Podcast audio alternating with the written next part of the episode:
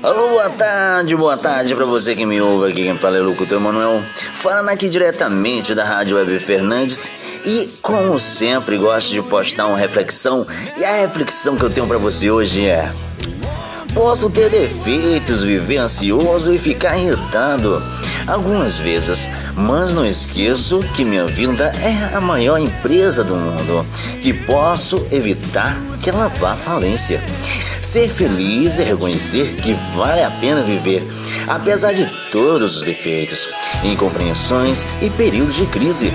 Ser feliz é deixar de ser vítima dos problemas e se tornar o autor da própria vida o autor da própria história.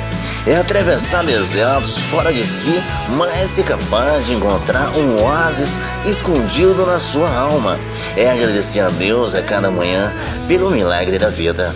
Ser feliz é não ter medo dos próprios sentimentos, é saber falar de si mesmo, é ter coragem para ouvir um não e ter segurança para receber uma crítica, mesmo depois da injustiça.